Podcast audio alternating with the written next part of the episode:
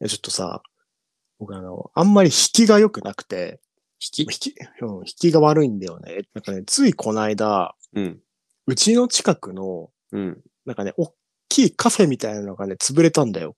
どうで、なんかそのね、そのカフェっていうのがね、あんまりこう、なんていうのかな、行ったことがない。カフェ、一回あるんだけど、それなんかね、量も多くて、うん。うん。た高くて、なんかちょっと行きづらいんだよね。え、なにコーヒーの量食事とか。ああ、食事ね。うん。そう。。で、コーヒーのメニューも少なくて、うん。ちょっとね、行きづらかったんだよね。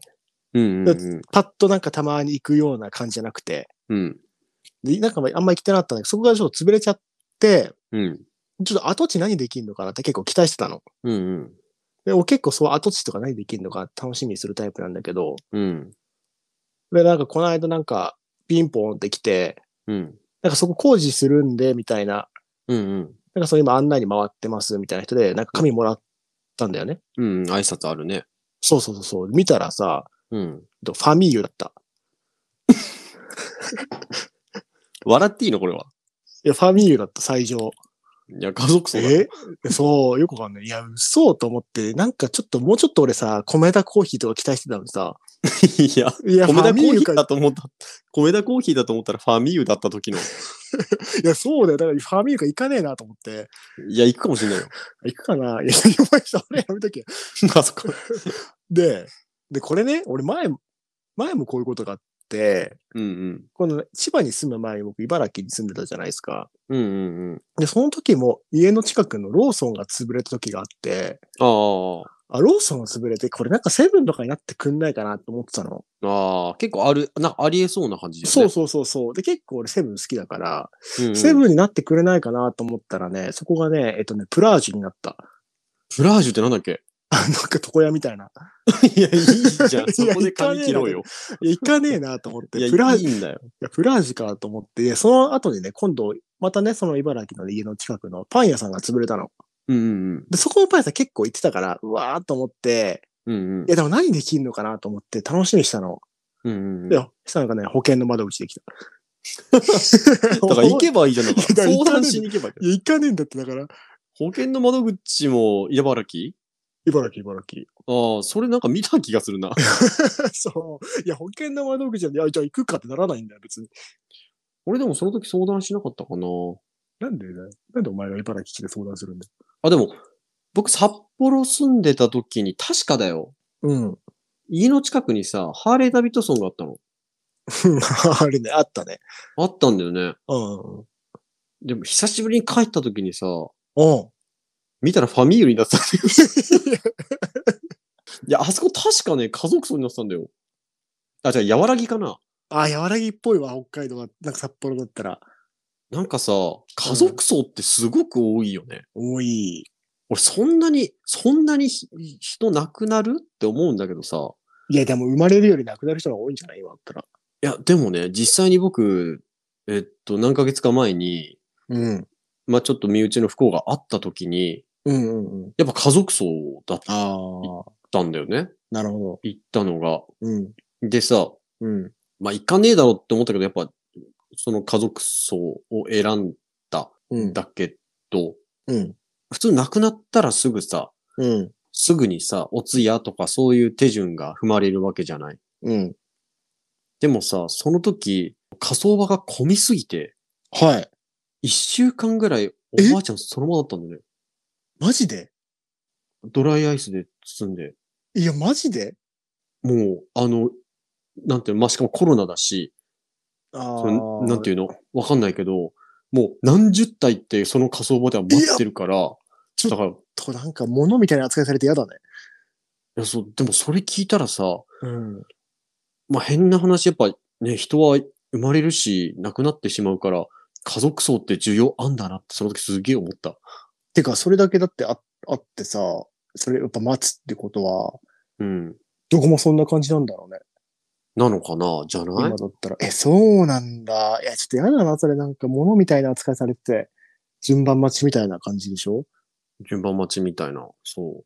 ええー、結な構んか、稀だよね。だって亡くなってすぐ普通さ、うんちょっと不幸があったのでってなってこうね、そうだね。いろんな手順があるのに、一週間後ぐらいに全部それがあったから、あー長っと思って確かに。あんまりそのパターン聞かないかもしれない。ね。大体なくなってすぐ手配して、だから仕事とかも急に休んだりするじゃん。そんな一週間後とかじゃないから。ねねもう予定立てて休めて。そうだよね。一週間だったら確かにある程度調整つくもんね。今ちょっと笑ってなかったあれ、笑ってないですよ。ひ人の不幸なんて全然笑ってないです。あ本あ当に。うんよかったよかった。微妙な、やめろよ、そういうの。これさ、 うん。オープニングトーク大丈夫じゃあお前が、お前がちょっとなんか、そういう話するから変な感じになるんだいや、だって、ろ。潰れた店ファミーユになってた話からやっぱそっち行くじゃん。うん。じゃあちょっと明るい話するよ、一個。 あ、いいよ。俺、ちょっと暗くなっちゃったから明るい話するね。うんうん。ちょっとね、最近あの、筋トレの成果ができたなと思って、おおいいね。ちょっとそれをね、感じるところがあったんで、それちょっとご共有できたらなと思ってるんですけうど、んうんうん。あの、まあそうだね、筋トレ始めたのがゴールデンウィークの終わりぐらいっていう話をしたと思うんですけど、うんうん。まあ1ヶ月そう、ぐ1らヶい経つ月ぐらい結構ちゃんと続いてて、ちゃんと、すごいね。そう、できてるんだけど、なんかね、あの、基本僕が、こう、なんだろう、息子の保育園の送り迎えとかやってて、うんうんうんあとお風呂も僕が入れてるんで、結構こう、なんていうんですかね、抱っこする機会が僕の方が多いんですよ。あ腕ね。そうそうそうそう。で、別に、俺はいつも通りに抱っこして、まあ1ヶ月間なんともなく普通に過ごしたんだけど、うんついこの間、うちの奥さんが久しぶりにこうね、抱っこしたら、うん。うん。なんか、えすごい重いみたいな。うんうんうん。え、すごくなんか重くなってるみたいなこと言ってて、で、体重測ったの。うんそしたら多分最後に体重測ったのが、それこそその5月の頭ぐらいだったんだけど、うん。その時からね、700か800グラムぐらい増えてて、お結お構なるほ増えど。そう、結構増えてたの。うんうん うん。でもなんかだから息子の成長曲線と、俺の筋肉のあの、成長曲線が比例してる。完全にあのミートしてて、おおすごいね。そう、全然俺気づかなかったんだけど、完全にあの、ミートしててさ、その成長曲線が。すごいね。それ知らない間に10キロのお米に変えてても変わんないんじゃないかわいいねって言ってた、あれお米だっつ。ちょっと意味がよくわからないですけど。 あ、 いや、ごめんなさい。いや別にいや、そうそう、だからそういうことがあったんで、ちょっとなんか、あ、これって筋トレの成果なんだなって思った。なるほどね。うん。え、あれ、テンポ悪い大丈夫 いや、今我慢比べだと思っあじゃあ、あじゃあいつもの、モノマネた。タイトル コー ル。じゃないんだよ、レパートリーが。あ、もうない。あと何やったっけえーっと、うん。うん。真夜中のカフェイン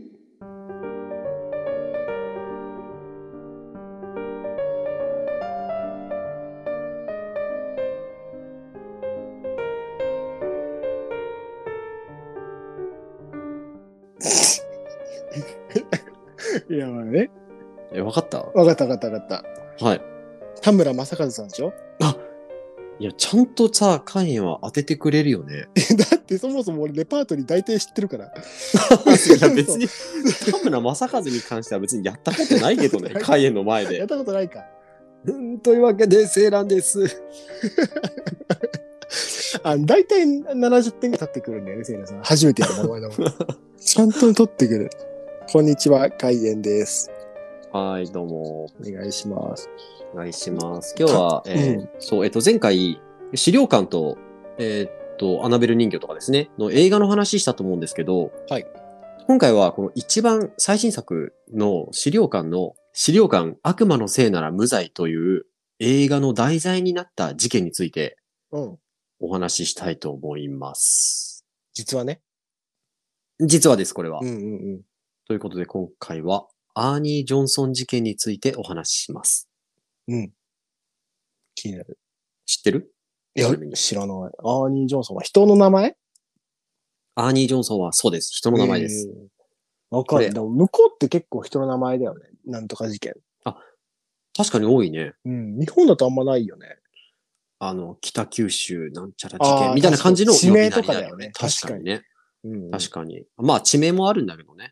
にまあ、この事件は、アメリカ史上初の悪魔付き殺人事件の立証が法廷で争われた事件なんですよ。なんかそんな話してたね。そうそうそう。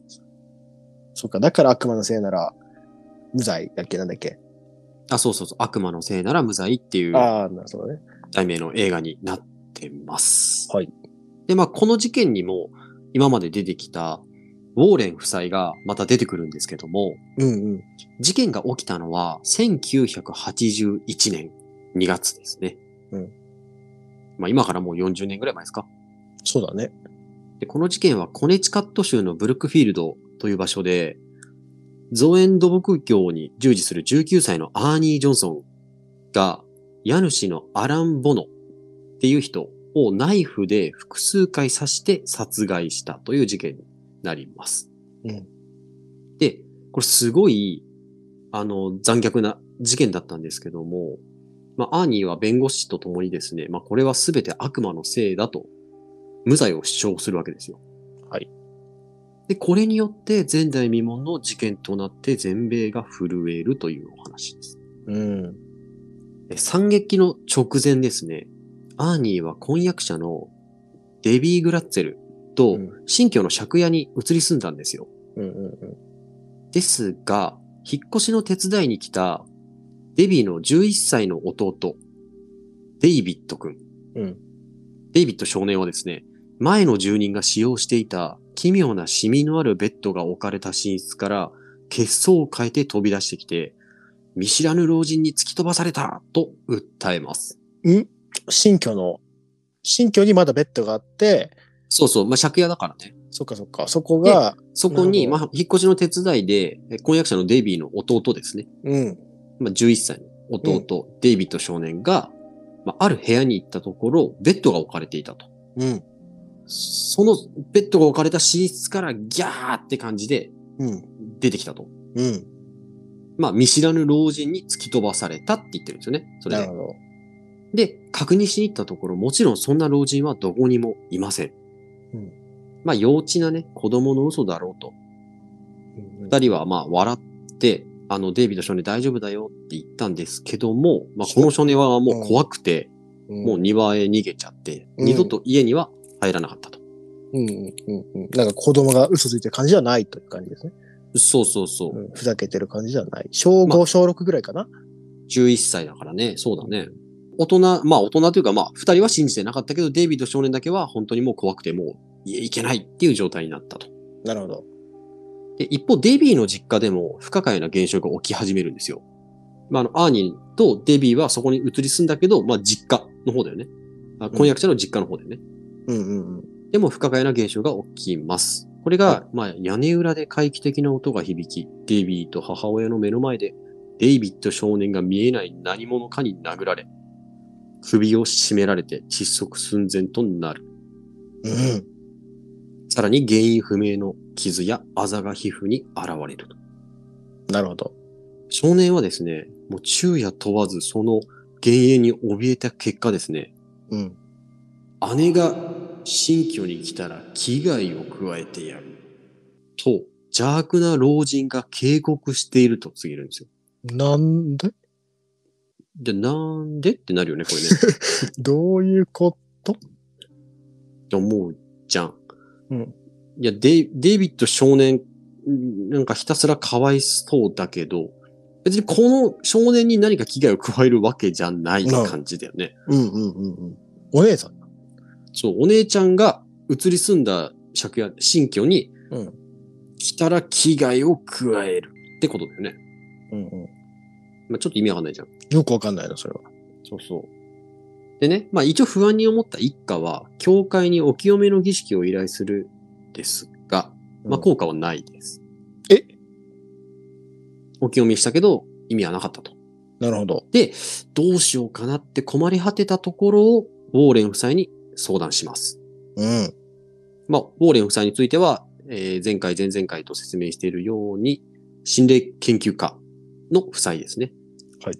エド・ウォーレンとロレイン・ウォーレンっていう二人なんですけど、ロレインは霊視を使えるんですよ。ああ、そうだったね、そうだったね。そうそう、あの、投資能力というか、うんうんうんうん。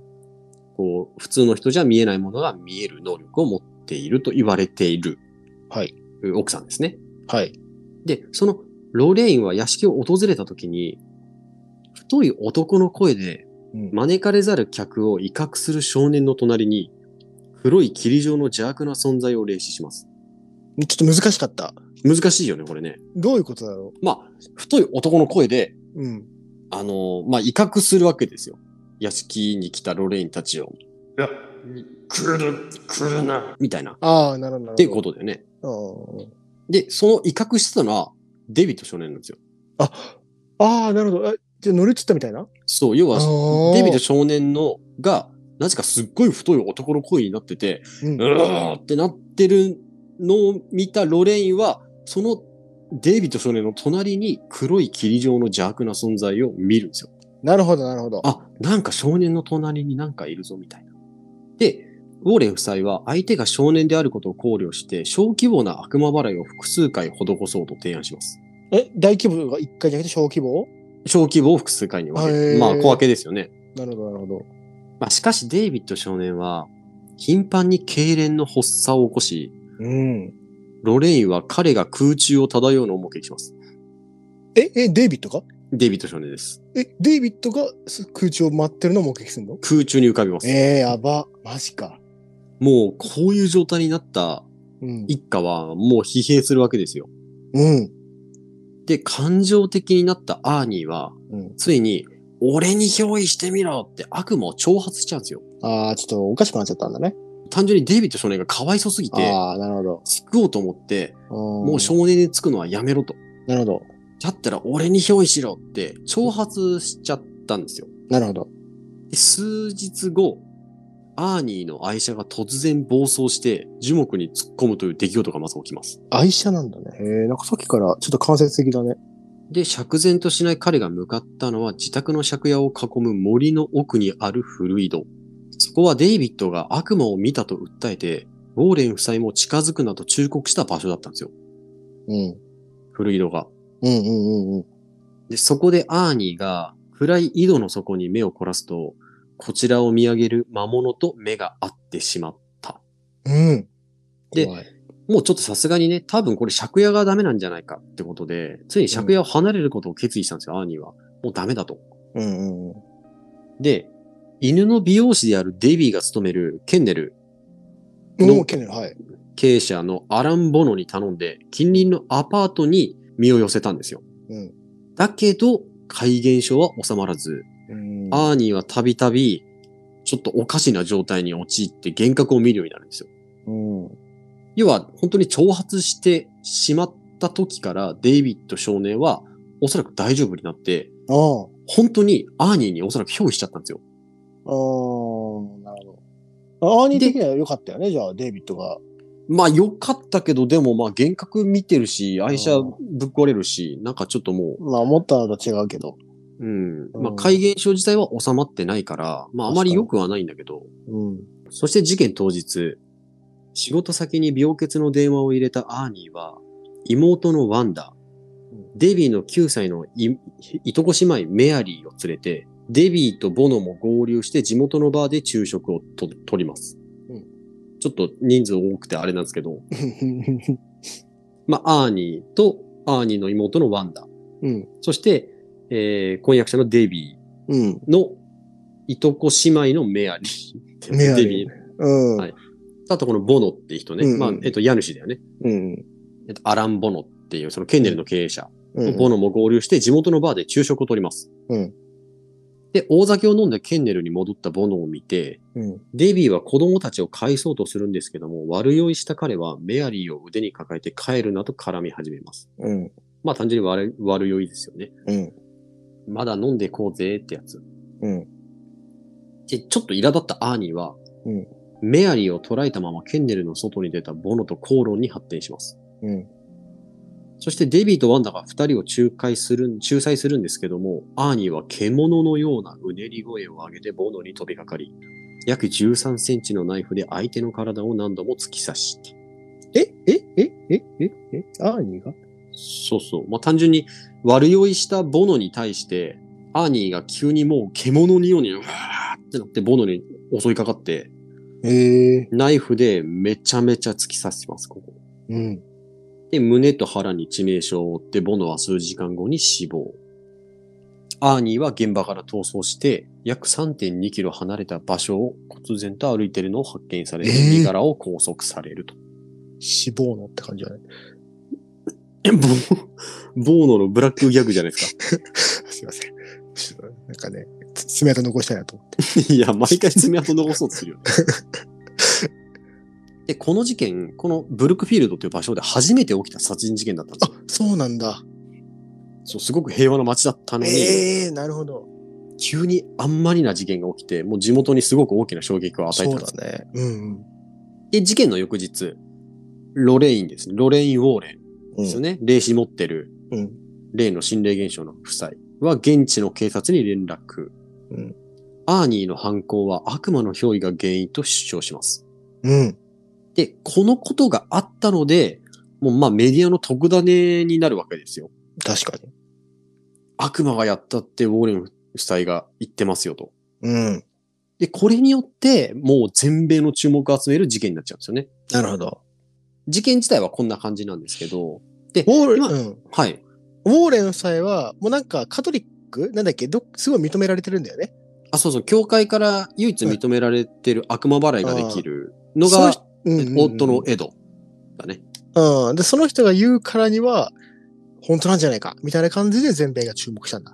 そうそう。まあ、うんすあの、その前から、イギリスで起きたそのエインフィールド事件っていう大きい、あの、史上最も長期続いたポルターガイスト事件だね。うんうんとかもやってるから、このウォーレン夫妻ってすごく有名なんですよ、向こうで本当に。うん。うん。え、それ日本で言うとどん誰ぐらいいや義母愛。いや、世代、いや、俺らわかるけど いや、でもさ、あんまり。日本ってそういう人いなくない有名な。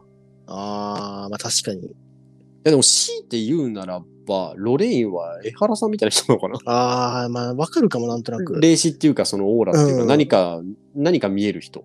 うんかうなんうんでう、んこれね、今話したように、実際の事件では、フルイドとか、うん。老人の霊とか、うん。すごいホラー要素めっちゃあるんですよ。うんうんうん。ですすごく映像化しやすそうじゃないですか。確かに。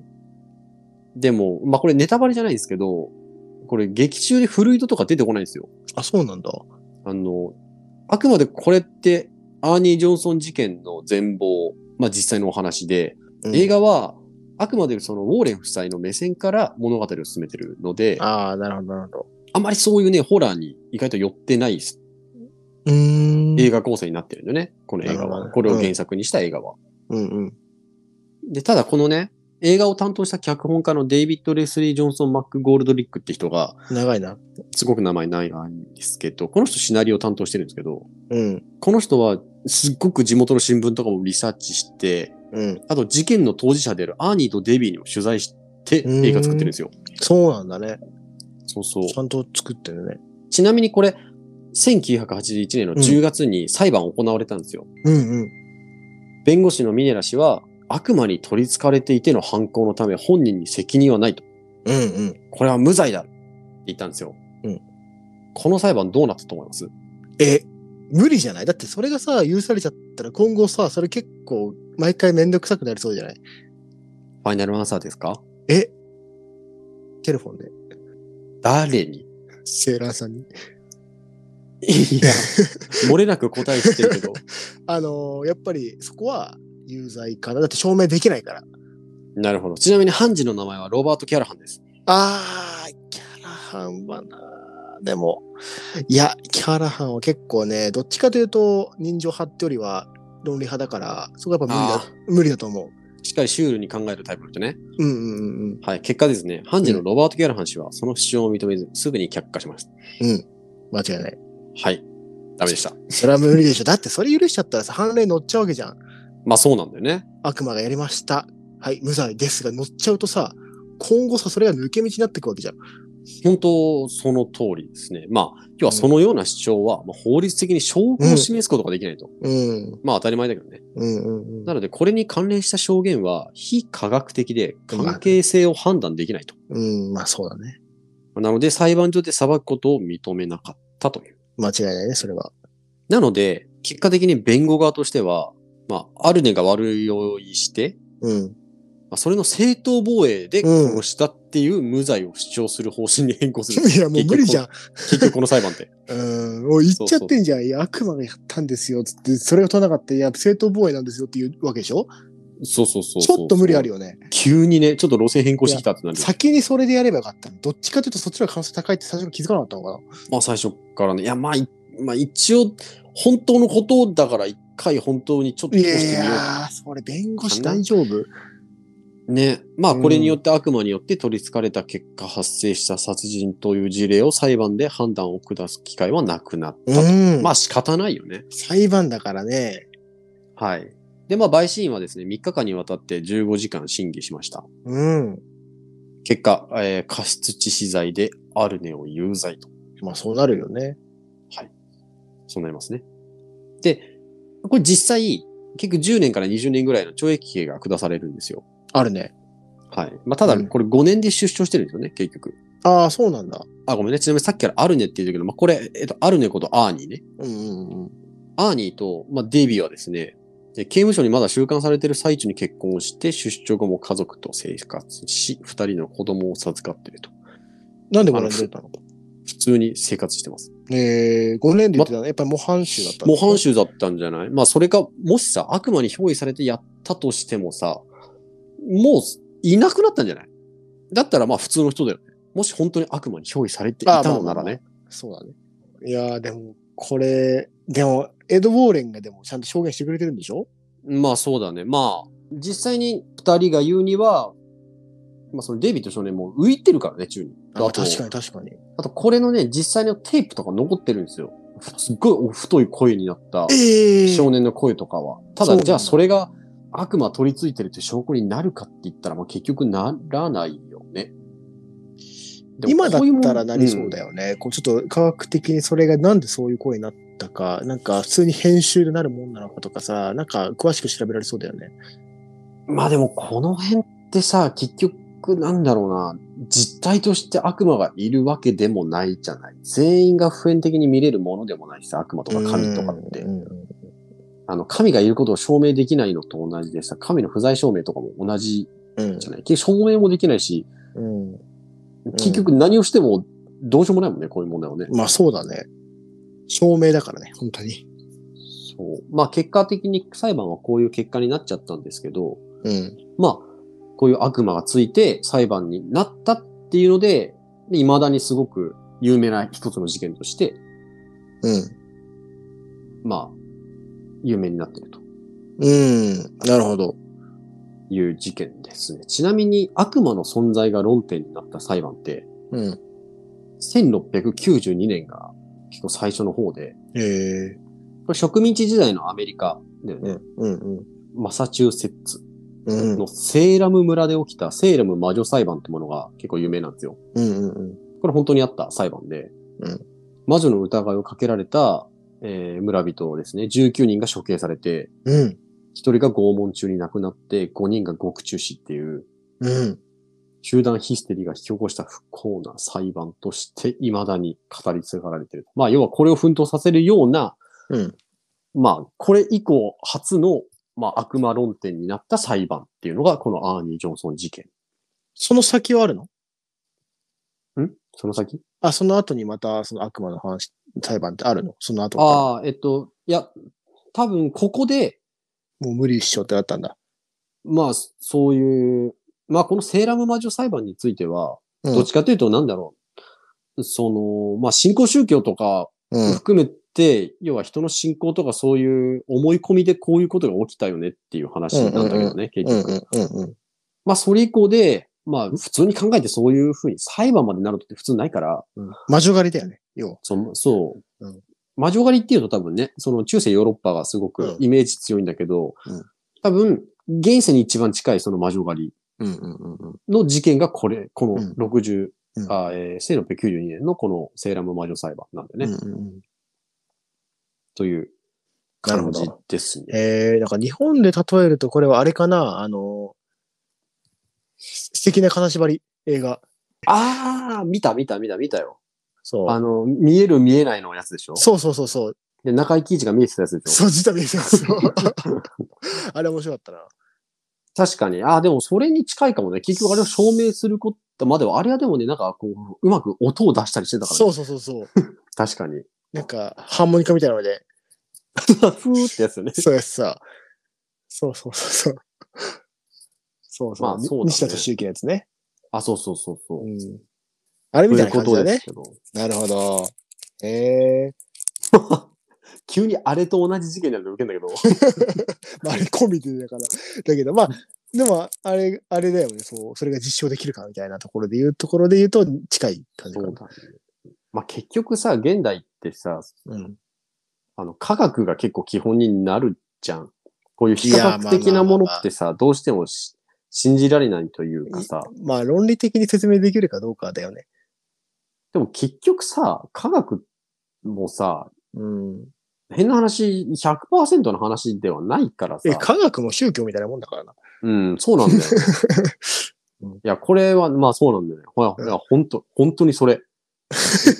でも俺はそれを言おうとしたけど、ちょっと濁そうと思ったけど、ちゃんと今、あの、会が言ってくれたけど、本当にそれなんだよね、マジで。うん。あというね、すいいまん。せんね。ちょっとなんか、あの、ちょっと、んこの資料館に寄せた話が最近ちょっとうん、何だ話か続いてしまって、興味ない人は申し訳ないですけど、まあ、これで終わりです。から実際の事件がね、こう映画になってるんだね。それは資料館は。